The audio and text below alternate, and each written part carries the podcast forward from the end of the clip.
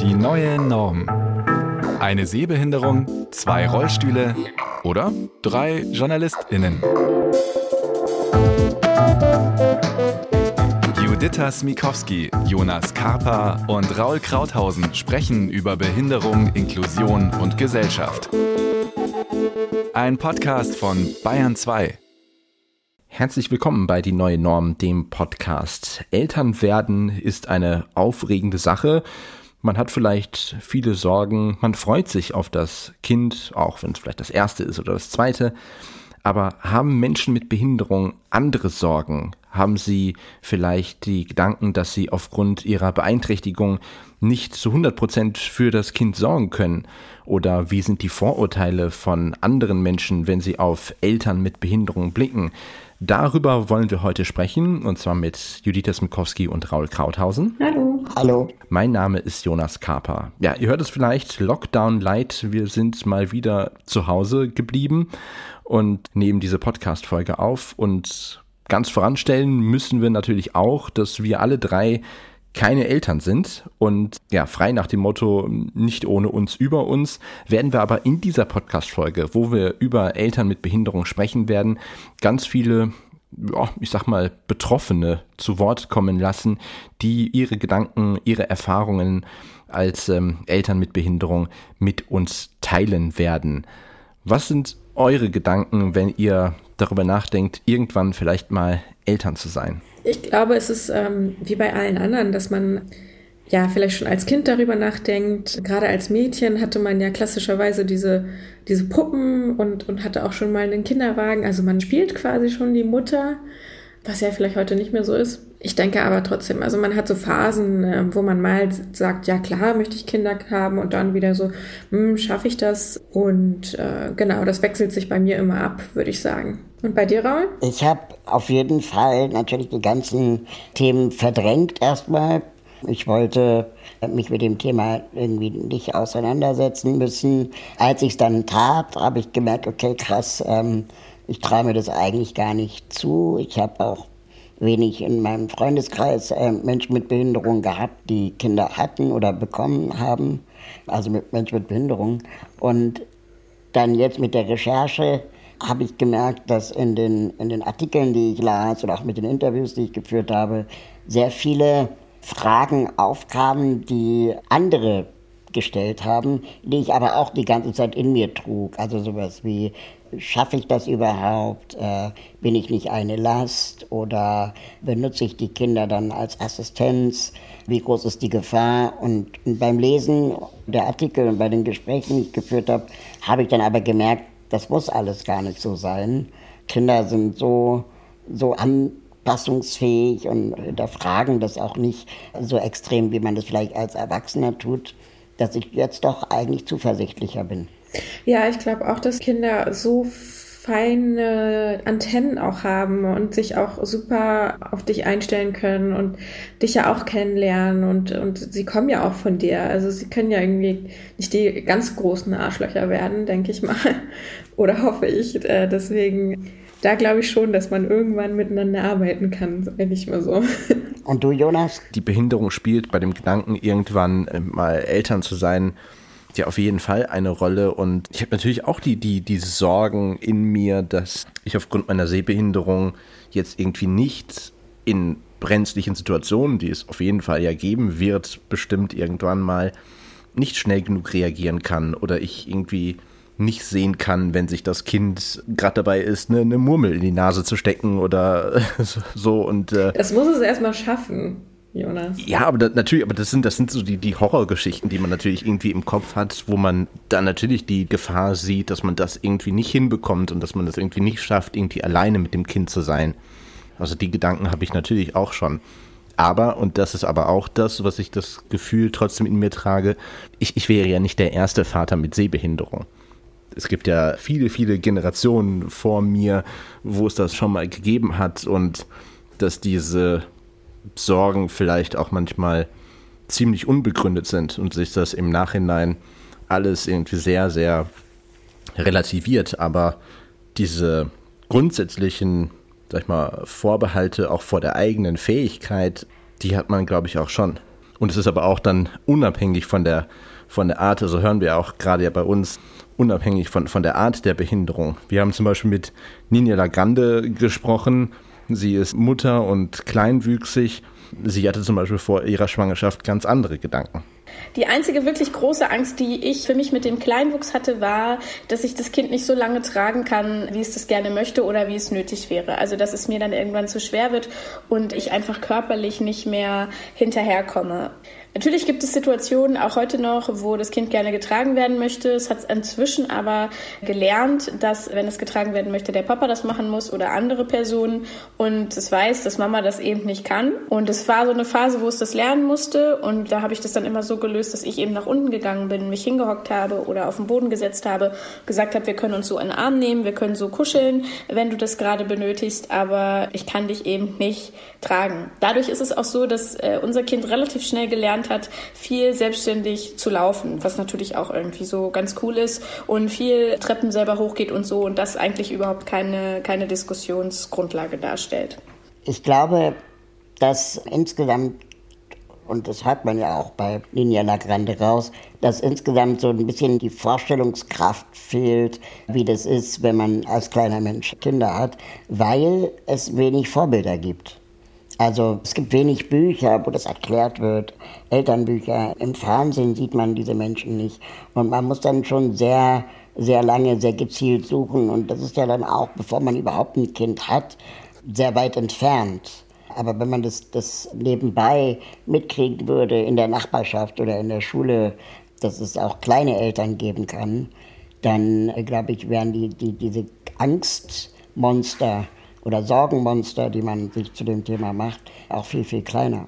Aber Judith, du hattest eben erzählt, dass du ja früher schon mit, mit Puppen gespielt hast. Und war deine Verknüpfung dort, okay, ich spiele hier mit Puppen, ich möchte irgendwann vielleicht selber mal Mutter sein, aber guck mal, die Puppen, da gibt es gar keine Figur oder keine Frau, die im Rollstuhl ist, keine Mutter, die im Rollstuhl ist. War, war das auch so, so, so ein Punkt, wo du gemerkt hast, okay, das gibt es nicht, das also gibt es nicht bei den Puppen, das wird es dann auch in der Realität nicht geben? Nee, die äh, Verknüpfung hatte ich nicht, aber ich äh, weiß, dass es ganz schwer war für mich als Kind einen passenden Puppenwagen zu kaufen, ähm, der ein bisschen stabiler ist, wo ich mich auch festhalten kann und den ich dann schieben kann. Also das war ein ganz großes Problem, weil der Puppenwagen, äh, die sind ja einfach so leicht ne, und klein. Und ich brauchte dann quasi einen echten für Babys. Und da habe ich schon gemerkt, sozusagen Hilfsmittel, das, das war das Thema sozusagen. Das, das habe ich gesehen. Aber ich würde auch Raul nicht unbedingt zustimmen, dass wir wenig Vorbilder haben. Natürlich stimme ich dir dazu, dass wir sie wenig sehen und dass sie nicht repräsentiert werden in den Medien, im Fernsehen. Aber ähm, gerade dafür feiere ich das Internet, dass es da in den sozialen Medien so gut ist, miteinander ins Gespräch zu kommen, sich da was abzugucken von zum Beispiel Müttern in meinem Fall im Rollstuhl. Also das finde ich ist schon auf jeden Fall gegeben und das ist auch sehr, sehr viel wert.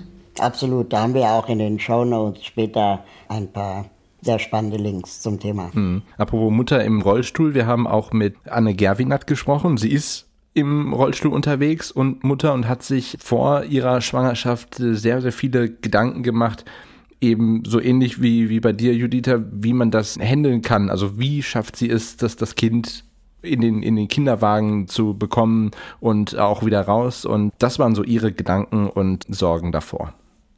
Also ich hatte einfach schon Respekt vor der Schwangerschaft, mein ähm, Körper das alles so schafft. Aber ich habe da auch sehr einfach auf meinen Körper vertraut und dachte, hm, wenn ich schon irgendwie schaffe, schwanger zu werden, dann schaffe ich auch eine Schwangerschaft durchzustehen, beziehungsweise zu überstehen. Und da habe ich mir auch davor Gedanken darüber gemacht, wie ich das schaffe mit einem Baby, mit einem Kleinkind, mit einem Kind. Und habe mir ja auch einfach über die Basics so Gedanken gemacht. Also wie kriege ich das Kind vom Rollstuhl ins Bett, in den Kinderwagen? Wie transportiere ich das Kind? Und hatte mir Pläne gemacht, hat mir irgendwie extra ein Bett gekauft, wo man das Gitter runterstellen konnte und so weiter. Und als das Baby dann da war, stellte sich heraus, hm, das ist einfach total einfach, wenn das Kind einfach immer bei mir schläft. So muss ich nachts nicht aufstehen, wenn es Hunger hat und wir können einfach weiter stillen und dabei schlafen ja, viele, viele Gedanken und als das Baby dann da war, lief es einfach. Und wie wir ja bei Anna Gerwinert gemerkt haben, ist ja dann oft die Realität auch eine andere als die Ängste, die man vorher hatte. Dass dann Dinge vielleicht einfacher sind, als man sich vorgestellt hat oder eben vielleicht auch in anderen Situationen herausfordernder, als man sich dachte oder eben gar nicht dachte. Und da ist es, glaube ich, schon auch wichtig, immer wieder darauf zu verweisen, dass es die Möglichkeiten der sogenannten Elternassistenzen gibt, also dass Eltern die Möglichkeit haben, aufgrund der eigenen Behinderung ja, Assistenzen zu beantragen, die dann im Familienalltag assistieren können in bestimmten Situationen. Aber da kommen wir später noch drauf zu sprechen. Häufig hört man auch natürlich oder liest in den Medien so Horrorgeschichten. Das war, glaube ich, mal vor, vor zwei Jahren, wo eine Mutter, ähm, die im Rollstuhl sitzt, das war, glaube ich, in, in München, wo sie Elternassistenz beantragt hatte, das aber nicht rechtzeitig funktioniert hat und dann die zwei Ämter nicht miteinander kommuniziert haben und dann irgendwann ja das Jugendamt vor der Tür stand und gesagt hat, du schaffst es nicht für dein Kind zu sorgen, wir nehmen dir das jetzt weg. Und wenn solche Geschichten kursieren, wirkt das ja auch sehr, sehr absprengend und ist eher dann sehr, sehr kontraproduktiv, oder?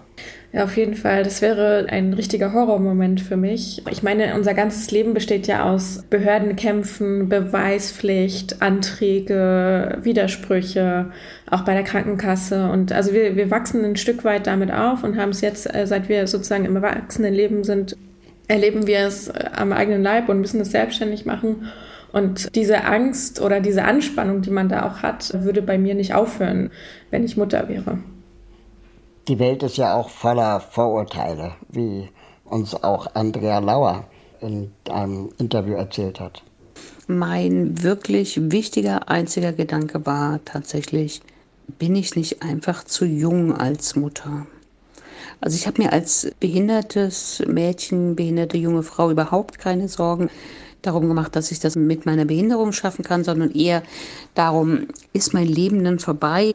Kann ich noch zu Partys? Ja, also ich glaube, das war echt eine wichtige Sache. Und ich hatte auch ernsthaft über eine Abtreibung nachgedacht. Und dann war ich aber bei einer Frauenärztin, die eh meinte, sie habe mir schon ein Bett zur Abtreibung bestellt das war für sie ganz klar, dass ich das Kind nicht haben wollen werde und sie hat mir einfach total geholfen, eine Entscheidung zu fällen. Ich habe mich dann für das Kind entschieden. Richard heißt der junge Mann jetzt, ist jetzt 30 Jahre alt und das war mit dem hervorragend. Hier ist es natürlich irgendwie sehr, sehr spannend, dass Andrea Lauer, die im Rollstuhl sitzt, mit 17 Jahren schwanger wurde und deshalb kann ich schon auch ihre Gedanken sehr, sehr nachvollziehen, dass sie vielleicht nicht diese typischen Sorgen, ob sie das schaffen würde mit Behinderung, sondern ja noch, noch mitten in ihr im jugendlichen Partyleben steht, dass das so Gedanken sind, aber ganz klar erschreckend, dass von außen, also von ihrer Ärztin, nicht zugetraut oder einfach klar war, dass sie dieses Kind äh, ja nicht bekommen sollen würde und dass das ja auch einfach das ganz klare Vorurteil von außen ist, dass Menschen mit Behinderung keine Eltern sein sollten. Aber ganz ehrlich, ich rechne quasi schon damit, dass meine Frauenärztin vielleicht sowas sagen würde, so wenn ich äh, zum Ultraschall kommen würde Echt? und dann sagen würde, ja, jetzt gucken wir mal, ob es so wird für sie. Mal sensibler, mal nicht sensibel so, aber in der Richtung rechne ich schon wirklich fast damit, dass ich sowas höre. Was für eine Frauenärztin bist du denn? Also jetzt nicht, nicht meine, die ich mir jetzt irgendwie vorstelle, die das sagt, aber ich kann mir vorstellen, dass es so, so eine Reaktion so. gibt. Also, ja. Mm. Äh, was ich auch witzig fand, ähm, was sie sagt, der, der Schlafmangel, also der äh, beschäftigt mich mit 31 äh, Jahren auch ehrlich gesagt. Und euch? Oh, aber ohne Kind. Das stimmt, aber auch mit Kind wäre das, glaube ich, ein großes Thema. Lange zu schlafen ist sehr, sehr angenehm, aber ich glaube, das ist dann in der Zeit, hört sich vielleicht doof an, aber es ist ja für was Gutes. Und ich glaube, dass es dann in der, in der Zeit man da drüber hinwegkommt. Es setzt ungeahnte Kräfte frei. genau, und bei ungeahnten Kräften ist aber dann auch wieder, wenn wir jetzt vom Blick von außen sprechen, ja so, dass äh, generell Menschen mit Behinderung, wenn man in die Klischeekiste greift, ja entweder als leidende Person oder eben als äh, SuperheldInnen ähm, gesehen werden. Und das trifft dann natürlich auch darauf zu, wenn sie dann äh, Eltern sind, also Mama oder Papa, und dass es dann ja die Supereltern sind, wenn sie es meistern, wie es man so schön klischeemäßig sagt, äh, trotz Behinderung auch noch ein Kind zu haben. Das heißt ja, dass Menschen mit Behinderung also nicht nur vom sogenannten medizinischen Fachpersonal manchmal in eine komische Ecke gestellt werden, äh, die auf gar keinen Fall das, das Kind äh, bekommen sollten, sondern auch von nicht medizinischem Fachpersonal, also zum Beispiel Eltern ohne Behinderung oder einfach Menschen auf der Straße, wie zum Beispiel Lydia Zubeck uns erzählt hat. Gut, ich hatte zwei Wunschkinder und ich hatte im Grunde erstmal eben diese Stimmen, die mich ermutigt haben, die gesagt haben, toll, Glückwunsch, kriegst ein Kind. Und andere, die dann gesagt haben, dann auch, ja, selbstbehindert und dann auch noch ein Kind. Aber du hast ja deine Eltern in der Nähe, die können dir helfen. Oder ist ihr Mann sehend? Das sind so die Fragen. Ich habe irgendwann mal auf meinem Blog einen Beitrag darüber geschrieben, typische Fragen an blinde Eltern. Oder es kam natürlich auch so dieses, naja, schön, wenn die Kinder sehen, die sehen ja bestimmt, die können dir dann später mal helfen, ne? Den Artikel äh, von Lydia Zübeck haben wir natürlich auch euch in den Show Notes äh, bereitgestellt. Es ist natürlich auch so, dass in diesen, zu diesen Vorurteilen gehört natürlich auch, ähm, wie wir eben gesagt haben, die Bewunderung in der Art und Weise und man kann ja schon von, von positiver Diskriminierung sprechen, was zum Beispiel Anne Gerwinat erlebt hat.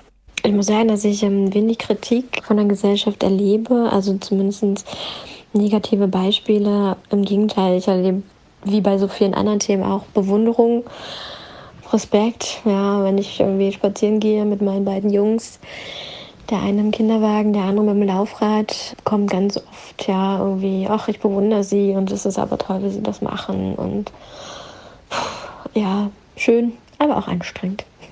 Es sind halt Sachen, die man sich als Eltern ohne Behinderung nicht anhören muss. Und so wie Anna Gerbin hat ja auch sagt, es ist auch anstrengend, wenn man die ganze Zeit immer das Gleiche hört. Ja, und ich glaube, es ist einfach auch die mangelnde Vorstellungskraft. Also im Endeffekt ja auch so ein bisschen von, äh, von, von unserer Seite aus, wo wir ja als Menschen mit Behinderung, die eben noch nicht oder beziehungsweise nicht Eltern sind, ja auch gewisse Sorgen haben, die vielleicht total unbegründet sind, können halt Menschen ohne Behinderung sich eben sehr, sehr schwer nur da rein hineinversetzen und sich das äh, vorstellen, wie das überhaupt ist. Und da kommen vielleicht einfach die, diese beiden Punkte hinzu. Auf der einen Seite sind es vielleicht Personen, die selber gar keine Eltern sind und auch keine Behinderung haben und das dann einfach ja sehr, sehr schwer vorstellbar ist und diese Bewunderung, die sie ausdrücken, ein Zeichen der, der, der Anerkennung und auch der mangelnden Vorstellung, dass das selber irgendwie hinzubekommen darstellt. Ja, was ja auch ein klassisches Problem ist, oder? Also immer dieses äh, sich nicht reinversetzen können, was da will ich auch gar keinen Vorwurf machen. Ich frage mich nur immer, muss es denn hineinversetzen sein? Kann man sich nicht einfach austauschen und dann lernt man den Blickwinkel des anderen kennen ja, und, und muss es sich nicht direkt vorstellen. Also dieses Reinfühlen ist, glaube ich, gar nicht nötig, sondern einfach etwas auch als gegeben zu sehen und, und zu sehen, dass, dass der andere Mensch klarkommt und dass das einen dann auch selber beruhigt, meinetwegen, und sagt, okay, ja, sie bekommt es ja hin mit ihrer Behinderung und das ist ihre Lebensrealität, das ist meine. Und sich darüber einfach zu unterhalten. Ja, aber manchmal ist es dann auch so, dass dieses ähm, sich austauschen dahin mündet, dass einfach sehr, sehr sehr, sehr komische Fragen gestellt werden in den seltsamsten Momenten, wovon uns äh, Nina Lagrande erzählt hat.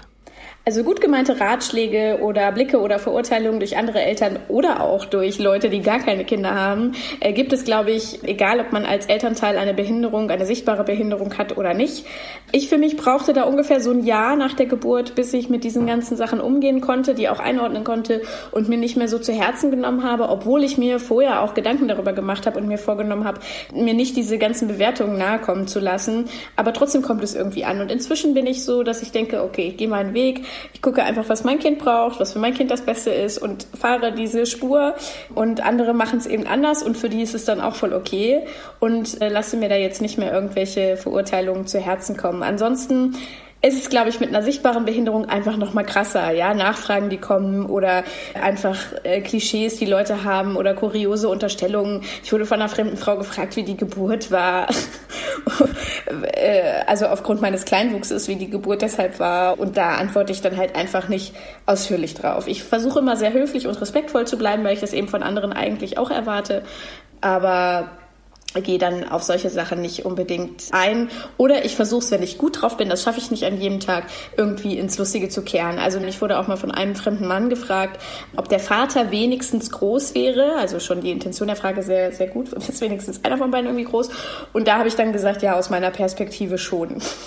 So, also das hat er aber auch nicht ganz gecheckt, glaube ich, dass ich das jetzt irgendwie witzig meinte, aber für mich war es dann okay. Ich glaube, wenn man eine sichtbare Behinderung hat, dann kennt man diese Situation leider aus dem Alltag ja eh schon. Und äh, was mir auch sehr hilft, ist, mich einfach mit anderen Müttern online auszutauschen und zu sehen, es gibt äh, eben überall diese Situation und ich bin damit nicht alleine. Was ich halt auch krass finde, ist, dass da ja hinter Gedanken stecken, die ja fast schon irgendwie behindertenfeindlich sind, nämlich davon auszugehen, also so wie Linjala gerade sagt, ist denn der Partner wenigstens groß? Wahrscheinlich auch gefolgt von Fragen wie, hat das Kind das denn auch? Also, dass es immer darum geht, Behinderungen zu vermeiden in dem entweder jemand anderes es kompensiert, in dem Fall der, der große andere Elternteil, oder in dem das eigene Kind nicht auch die Behinderung der Eltern übernommen hat. Und das finde ich schon ganz schön schlimm eigentlich. Ja, also auch wenn der nicht behinderte Partner dann alles ausgleichen soll, ne? Also und gut, dass er da ist, weil sonst wäre es ja irgendwie ganz schlimm und sonst wäre es nicht komplett und dann kann er ja alles auffangen. Aber Stichwort Mental Load, also körperlich vielleicht auffangen kann, kann der Partner, die Partnerin etwas, aber man ist ja genauso in, in der Sache dabei. Also man ist ja genauso als behinderter Elternteil dabei und macht sich die Sorgen und die Gedanken. Also diese Aufteilung finde ich echt manchmal sehr schwierig.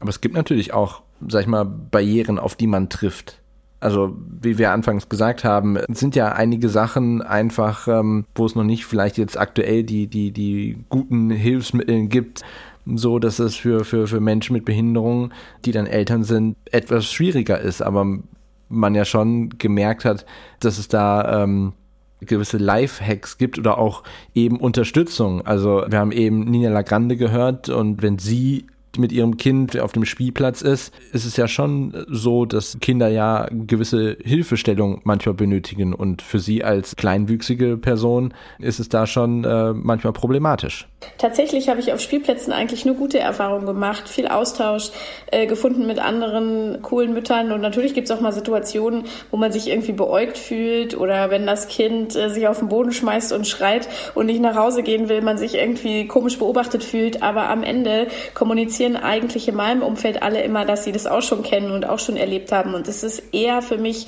eine sehr unterstützende Atmosphäre bei uns auf den Spielplätzen und meine Körpergröße spielt da bislang überhaupt gar keine Rolle, außer für mich selbst, wenn das Kind zum Beispiel auf Klettergerüste draufklettert oder hoch auf der Rutsche ist oder so und ich es eben nicht mehr so gut kontrollieren kann.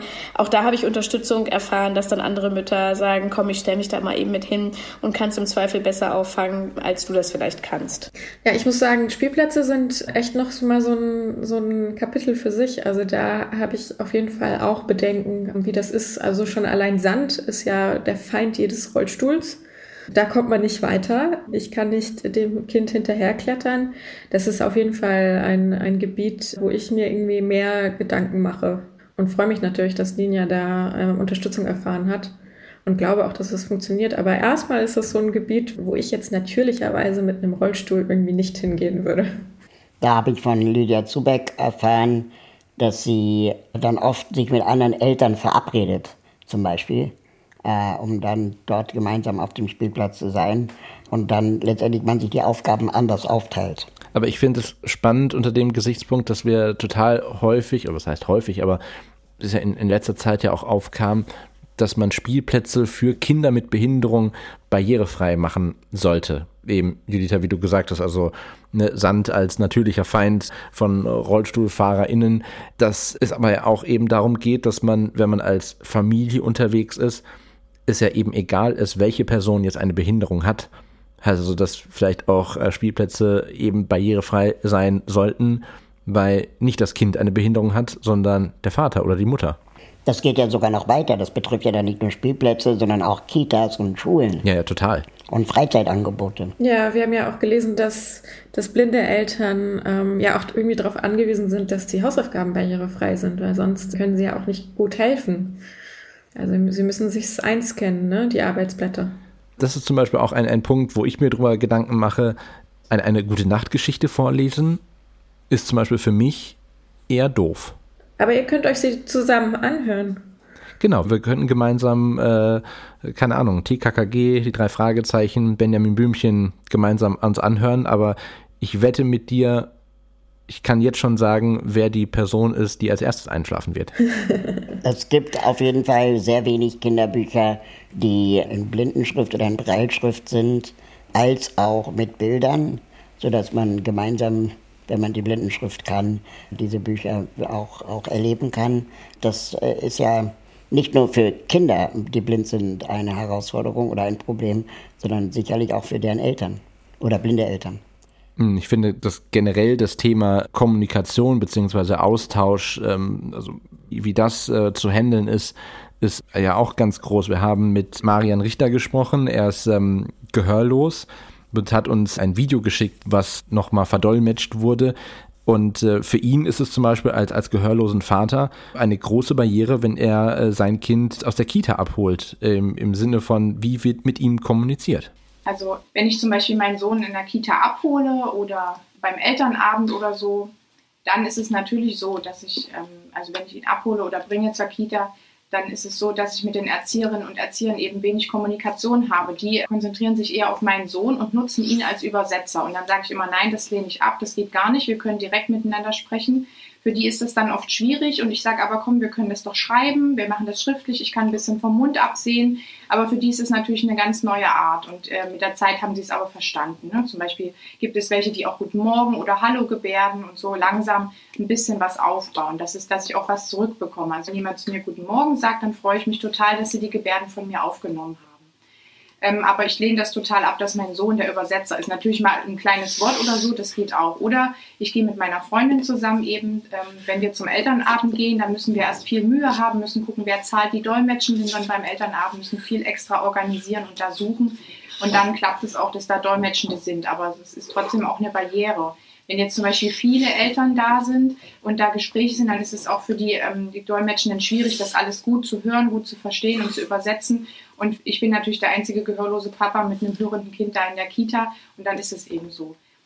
Ich möchte natürlich auch nicht dann so von außerhalb nichts mitbekommen, wenn alle miteinander reden. Ich habe dann natürlich Barrieren und deswegen ist es mir immer wichtig, Dolmetschende mit dabei zu haben. Was mir Hoffnung macht aus dem Bericht von, von Marian ist am Ende aber trotzdem, dass ja nicht alle dem Thema komplett sich verschließen und dann schon sich auch Mühe geben, Gebärdensprache zu lernen, ein paar Vokabeln und dann äh, auch mit der Zeit lernen und sich anpassen an die Eltern mit Behinderung.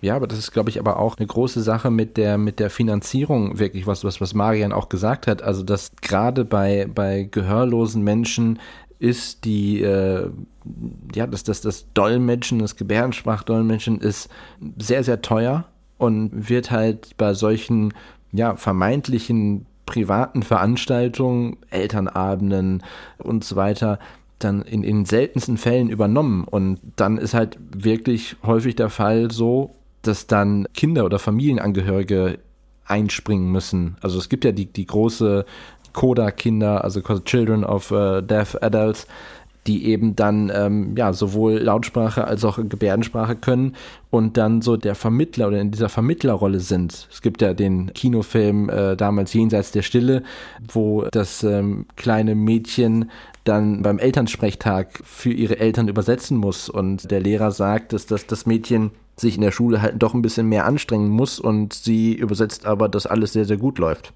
Man hat natürlich auch jede Menge Macht dadurch. Wir haben auch Benedikt Sekira Gerardo gefragt, ein tauber Vater, der uns auch davon erzählt hat, dass die Kostenübernahme im Privaten immer noch ein Problem ist im Jahr 2020.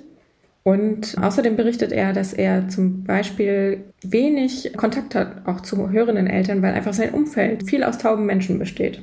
Es ist natürlich nicht nur ein Phänomen, sage ich mal, was jetzt in der, in der Szene von äh, gehörlosen Menschen ähm, ist, sondern auch äh, Lydia Zubeck, die ja eine blinde Mutter ist, hat von vornherein klargestellt, dass es für sie nicht in Frage kommt, dass ihre Kinder in welcher Form auch immer ihre, wie soll man sagen, Assistenzkinder sind. Und natürlich kann man auch mal ein jüngeres Kind auch mal fragen, du sag mal, welche Hose ist denn das? Ist das die grüne oder die blaue? So etwas. Aber man muss immer gucken, wann überfordere ich mein Kind? Ist das jetzt noch etwas, was noch spielerisch funktioniert oder ist das jetzt etwas, auf das ich mich permanent verlasse? Wenn ich Letzteres tue, dann finde ich, ist es nicht richtig. Es fühlt sich nicht richtig an. Ich bin das Elternteil und ich als Elternteil manage das. Das heißt, ich finde die Lösung, nicht meine Kinder. Dass meine Kinder irgendwann die Lösung finden, das kommt dann später. Wenn sie in dem Alter sind, wo man sie auch nach und nach auch einbeziehen kann.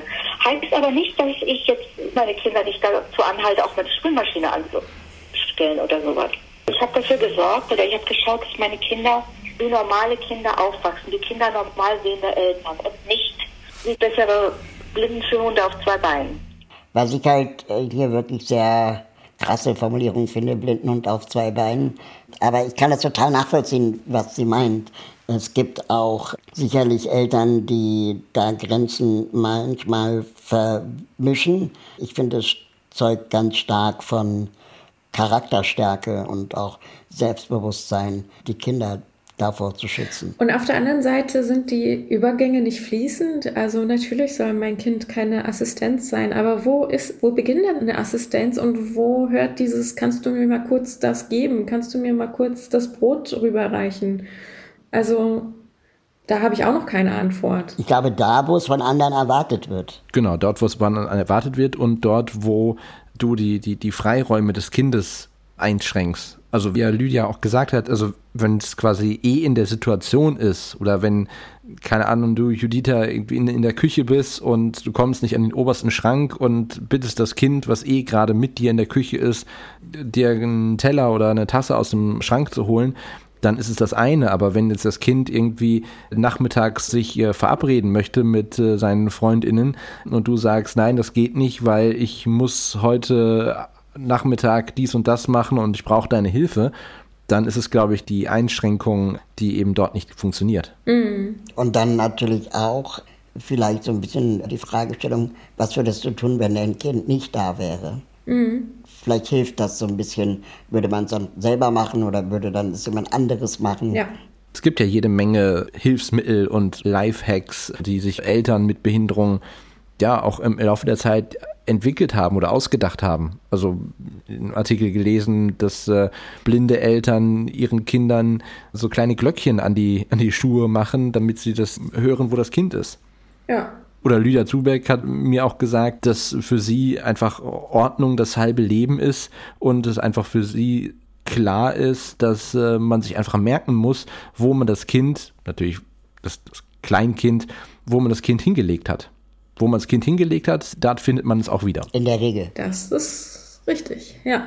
Ähm, da, da, hat ja Juditha auch vorhin schon angemerkt, dass kinderbehinderte Eltern ja auch wahrscheinlich sehr früh sehr feine Antennen entwickeln oder einfach andere Merkmale äh, sich eher herausbilden als bei Kindern, deren Eltern keine Behinderung haben. Ähm, wenn es zum Beispiel darum geht, zu erkennen, wenn eine Situation wirklich ernst ist und die behinderten Eltern jetzt aber nicht körperlich einschreiten können. Da glaube ich, haben Kinder dann sehr früh schon ein, ein Verständnis für. Oder eben auch diese Art und Weise der Orientierung im Raum. Da gibt es die Marco Polo-Style-Navigation. Juditha wusste, was das ist, ich wusste es nicht. Ich wusste es auch nicht. Also ich kenne das aus der Serie Gilmore Girls und da ist es so, dass ähm, die sich rufen. Also sie sind in einem Antikladen und die zwei Freundinnen rufen sich. Also die eine sagt Marco und die andere sagt Polo und so nähern sie sich an. Habe ich das richtig verstanden, dass man dadurch, durch diese Wörter, die zusammenpassen, es umgeht, den Namen der anderen Person zu rufen oder zu rufen, ey, wo bist du? Komm mal her.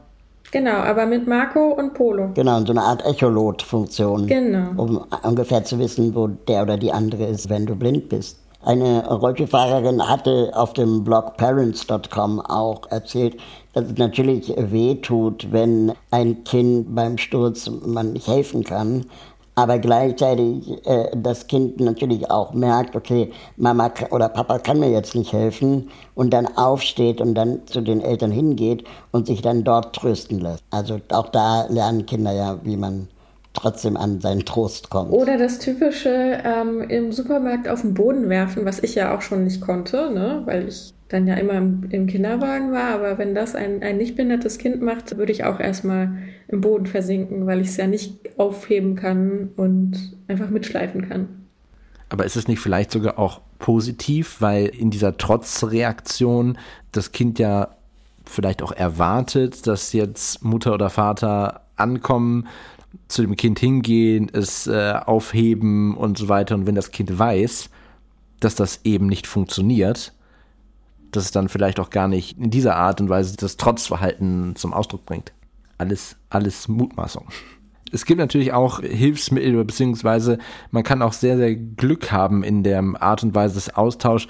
Lydia Zubeck hat uns zum Beispiel gesagt, dass sie sehr, sehr viel Glück hatte mit ihrer Hebamme, die sie nämlich einfach an eine andere Mutter vermittelt hat und sie dort bei der anderen Mutter sich schon vor der Geburt ihres Kindes ein paar Sachen hat abgucken können. Ich habe aber Glück gehabt mit meiner nachsorgenden Hebamme, die ich irgendwann gefunden habe, die, die dann so zu mir sagte, naja, ach, ich habe zwar noch nie was mit Blinden zu tun hat, aber vielleicht können wir voneinander lernen. Und das war der beste Satz, den sie so sagte. Und das hat mich für sie eingenommen. Und das Erste, was sie gemacht hat irgendwann, war den Kontakt zu einer anderen Mutter hergestellt, die dann so gerade geboren hatte. Also ihr Kind kam zwei Monate vor meinem.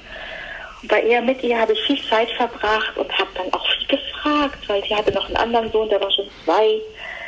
Und dann hat sie mir eben auch mal gezeigt, wie man ein Tragetuch bindet. Oder ich durfte mal mich mit der Stoffwindel wickeln, was ich zwar im äh, Geburtsvorbereitungskurs zwar mal gelernt hatte, aber es ist halt ein Unterschied, ob man jetzt eine Puppe irgendwo wickelt oder ob man jetzt so ein lebendes, strampelndes Baby vor sich liegen hat.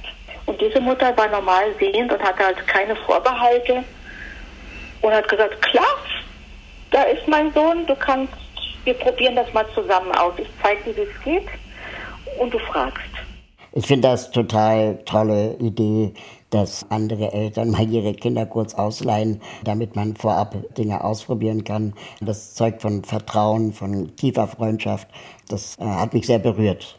Es gibt auf jeden Fall keine Studien, die belegen, dass äh, Kinder behinderter Eltern sich mehr verletzen oder eher verwahrlosen als äh, Kinder, deren Eltern keine Behinderung haben. Das ist vor allem ein Klischee, weil natürlich wollen behinderte Eltern auch, dass ihr Kind heile bleibt.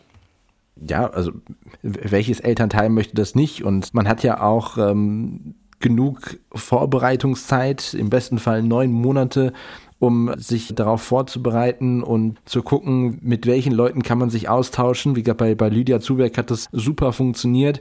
Es gibt ja auch trotzdem auch, auch technische Hilfsmittel, also quasi gerade für gehörlose Menschen dort äh, einiges, äh, wodurch sie Unterstützung bekommen.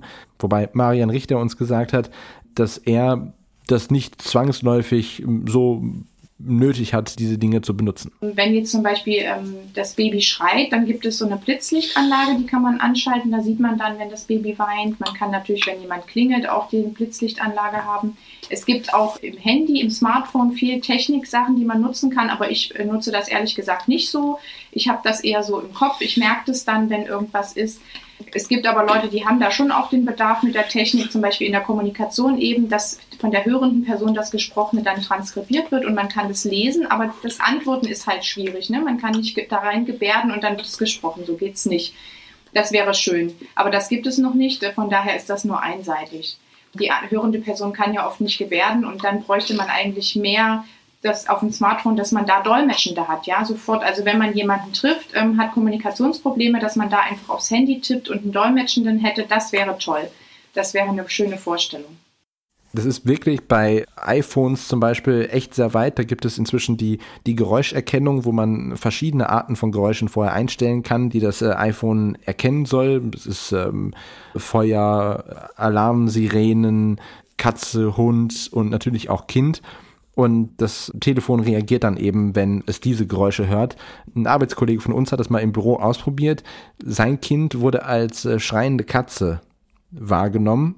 Aber dadurch, dass er gar keine Katze zu Hause hat, wusste er dann, was, äh, auf was das Telefon reagiert. Also es funktioniert mal mehr, mal weniger, aber es ist auf jeden Fall, kann es eine, eine große Erleichterung sein aber eine große Erleichterung. Wir haben anfangs ja auch von, von Elternassistenz gesprochen. Kann das eben auch sein, wenn man Hilfe benötigt, dass man Elternassistenz beantragt? Bei Elternassistenz muss man natürlich wissen, das ist so ähnlich wie bei der Assistenz, die Menschen mit Behinderung haben. Das ist eine sehr nahe Dienstleistung im Familienleben ist. Das heißt, die Assistenzen bekommen jeden Streit in der Familie mit, müssen sich entsprechend dann auch in der Familie verhalten, dass sie nicht sich einmischen, zum Beispiel, wenn äh, die Eheleute sich streiten oder die Eltern und auch trennen zwischen Assistenz und Erziehung, weil die Erziehung bleibt ja die Aufgabe der Eltern. Das Problem ist nur, und das ist, glaube ich, wirklich ein wichtiger Aspekt. Sobald Eltern, behinderte Eltern anfangen, Elternassistenzen zu beantragen, natürlich auch die Behörden, also Jugendämter und so weiter, hellhörig werden und dann eine Stigmatisierung stattfinden kann, die dann im schlimmsten Fall dazu führt, dass dann das Jugendamt sich zu weit einmischt in die Erziehung der Kinder und dann vielleicht sogar den Eltern gar nicht zutraut dass sie ein Kind erziehen können, äh, weil sie ja Elternassistenz beantragt hätten und dadurch so eine Art paradoxe Situation entsteht, dass weil Eltern ja erkannt haben, dass sie Hilfe benötigen, das Jugendamt glaubt, sie können das gar nicht und anstatt die Assistenz zu bewilligen, eher anfangen an der Vormundschaft zu zweifeln oder das Erziehungsrecht entziehen. Ja, und man dann auch immer natürlich irgendwie kann es auch sein, dass man dann das Gefühl hat, dass man ja ja so unter Beobachtung steht. Heißt also, dass man natürlich, Juditha hat es eben äh, erzählt, wenn das Kind im, im, im Supermarkt sich auf den Boden wirft, das natürlich eine, eine sehr ja, unangenehme Situation für Eltern ist. Und wenn dann durch die Elternassistenz äh, jederzeit eine Person vor Ort ist, die das beobachtet und natürlich auch von einem gewissen Träger da ist, der ähm, die Möglichkeit hat, vielleicht auch das Kind wegzunehmen, ja, dass es eine, eine, eine seltsame Situation ist. Aber ich habe das auch gelesen, dass ähm, man da sogar Freunde der Familie beziehungsweise auch Verwandte einsetzen kann als Elternassistenz. Das heißt, es sind auch äh, Menschen, die dir sehr nahe stehen. Das geht auch.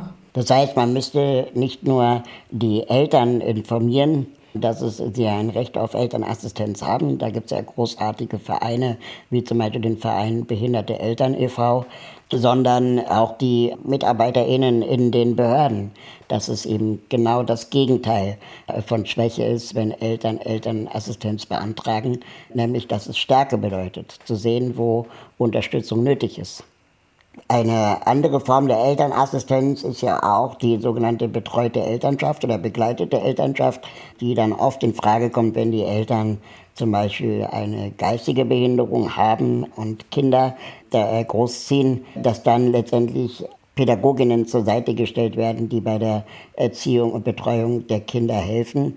Das Problem ist, dass dieses Recht zwar existiert in Deutschland, aber noch nicht bundesweit verfügbar ist und da so viele Behörden dann plötzlich involviert sind, nämlich Jugendamt, nämlich das Sozialamt und so weiter, dass da dann schnell auch ein Verantwortungsgerangel stattfindet und dass viele Eltern, die eine geistige Behinderung haben, gezwungen sind, in andere Städte oder gar Bundesländer zu ziehen, um an diese begleitete Elternschaft zu kommen, weil die noch nicht überall verfügbar ist. Und das, obwohl Deutschland vor über zehn Jahren die UN-Behindertenrechtskonvention unterschrieben hat, wo das eigentlich verbrieftes Recht ist. Also ich finde, dadurch, dass wir uns so viel Gedanken gemacht haben, auch durch diesen Podcast und durch die Aufbereitung äh, und die Vorbereitung, meine ich, dass, dass wir schon irgendwie eine, eine, eine gute Vorbereitung haben. Wir haben den Vorbereitungskurs sozusagen vielleicht schon absolviert, oder Jungs? Ja, ich, ich finde auf jeden Fall, dass es viele Gedankengänge gibt, sei es Sorgen, Ängste oder auch positive Erfahrungen oder auch Hilfsmittelmöglichkeiten, ja, dass es viele Gedanken sind, wo man eben nicht die, die erste Person ist, die sich darüber Gedanken gemacht hat und das einfach ein Austausch, vielleicht auch ein Austausch, so wie wir ihn, wie wir drei ihn jetzt hatten, einfach sehr, sehr hilfreich ist. Ich würde mir einfach für die Zukunft wünschen, dass es mehr in der Öffentlichkeit sichtbare Eltern mit Behinderungen gibt, dass medizinische Personal in Form von Ärztinnen oder Hebammen aber auch in Behörden sich wesentlich mehr informieren über auch das Selbstbestimmungsrecht von Eltern zu entscheiden, auch mit Behinderung Kinder zu kriegen und endlich mal ihr, ihre Idee von der Beseitigung oder Verhinderung von Behinderung und der, der Last für die Kinder beiseite legen. An dieser Stelle möchten wir euch gerne natürlich unsere Show Notes ans Herz legen auf www.dieneuenorm.de. Dort findet ihr ganz viele Hintergrundinformationen und Artikel sowie Fernsehbeiträge zu unserem Thema Eltern und Behinderung. Und wenn ihr die Perspektive ändern möchtet und mal etwas wissen möchtet über Kinder und Behinderung, dann empfehlen wir euch den Podcast von Bayern 2 Eltern ohne Filter. Dort geht es nämlich in der aktuellen Folge um Kinder und Behinderung. Wir möchten uns an dieser Stelle verabschieden, freuen uns, wenn ihr beim nächsten Mal auch wieder mit dabei seid und überlassen Andrea Lauer das letzte Wort. Bis dahin. Tschüss. Tschüss. Tschüss. Also den angehenden Eltern, die, die sich wünschen, Eltern zu werden, die, die jetzt vielleicht schon, die Frauen, die schon schwanger sind, die Väter, deren Frauen schon schwanger sind. Ich sage euch, es ist nicht schlimm, ja. Also Kinder haben es hervorragend. Man ist ständig müde, die Anfangszeit. Also ich glaube, Schlafmangel ist was, wenn ihr das schon eh habt, dann wird das noch schlimmer werden. Man hat keine Zeit mehr für sich allein. Das ist äh, hervorragend. Das ist alles schön mit Kindern. Nee, jetzt mal ernsthaft. Ich mag das. Es gibt wirklich, ich glaube, es gibt für alles eine Lösung. Ich würde mich an den Bundesverband behinderter Eltern wenden, wenn ich Sorgen hätte, dass ich das nicht alleine schaffe. Ich würde mich einfach gut informieren. Über die kann man sich auch hervorragend informieren, weil die wissen echt sehr viel, was man machen kann. Ich würde mir nicht die Butter vom Brot wegnehmen lassen. Ich würde einfach das machen, was ich glaube, machen zu wollen. Also das, das, was wir immer machen als Menschen mit Behinderung. Wir haben einfach ein gutes äußeres Umfeld, was uns so gut wie möglich unterstützen kann. Wir suchen uns Menschen, die uns wohlgesonnen sind. Solche Sachen würde ich mit Kindern auch machen. Ich würde auf mein Kind vertrauen. Ich würde darauf vertrauen, dass mein Kind das auch schon macht. Ich würde aufpassen, dass ich mein Kind nicht als Assistenz missbrauche. Das habe ich, da habe ich immer drauf aufgepasst, aber das ist ja wahrscheinlich jedem anderen auch klar.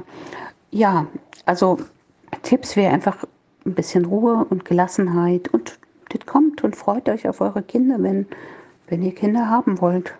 Und wenn ihr Kinder haben wollt dann, und trotzdem schwanger seid und sagt ihr, probiert es aus, dann probiert es aus. Gebt euch eine Chance.